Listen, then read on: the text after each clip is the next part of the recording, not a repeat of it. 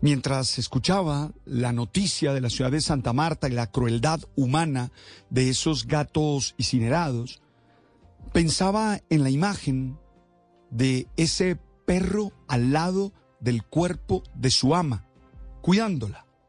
Porque creo que esa imagen nos muestra cómo las mascotas se relacionan con sus dueños, cómo hay lealtad, cómo hay amor en esa relación. Creo sin duda que ese tipo de escenas nos deben ayudar a cuestionarnos en torno a cómo nos estamos relacionando nosotros los humanos.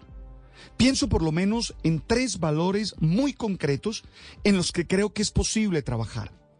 El primero, el valor de la compañía y la fidelidad.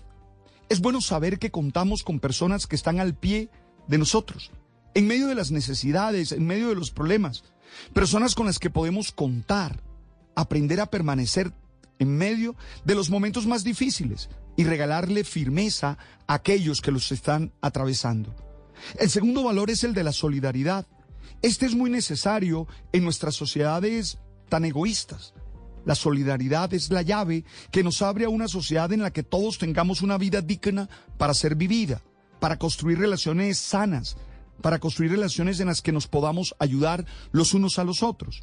Y el tercer valor es el valor de la empatía, el valor de la compasión, una palabra que en esta pandemia se usó demasiado, pero que quizá de tanto usarla se termina desgastando. Empatía es abrir el corazón al dolor del otro, comprender los motivos por, por lo que le está pasando, por lo que está sucediendo y tener toda la fuerza para ayudar. Oye, definitivamente, creo que los seres humanos debemos aprender de esa manera de comportarse de los animales, marcada, insisto, por la lealtad, por la fidelidad, por la solidaridad y por la empatía, por estar cerca.